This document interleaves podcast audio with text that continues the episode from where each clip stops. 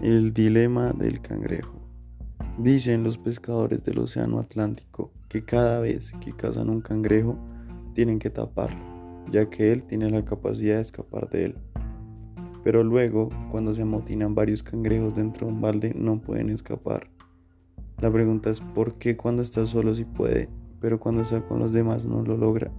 Es sencillo, entre ellos mismos pasan encima unos de los otros con tal de salir, pero finalmente ninguno lo logra, porque la parte de abajo siempre se va a quedar abajo, la parte de arriba también tendrá que bajar. Entonces, ¿a qué se hace esto referencia?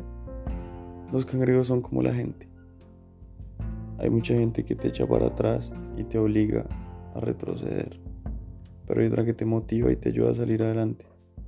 Pero date cuenta que tú también eres un cangrejo y puedes salir solo, sin necesidad de nadie y a pesar de que haya mucha gente, muchos cangrejos, por así decirlo, no significa que eso te va a garantizar subir.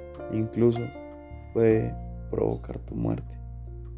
A lo que voy, no compartas tus proyectos con todas las personas.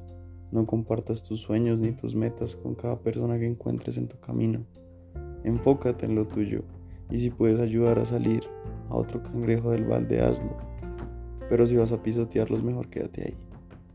Un saludo grande desde Dynamic, que tengan una feliz tarde.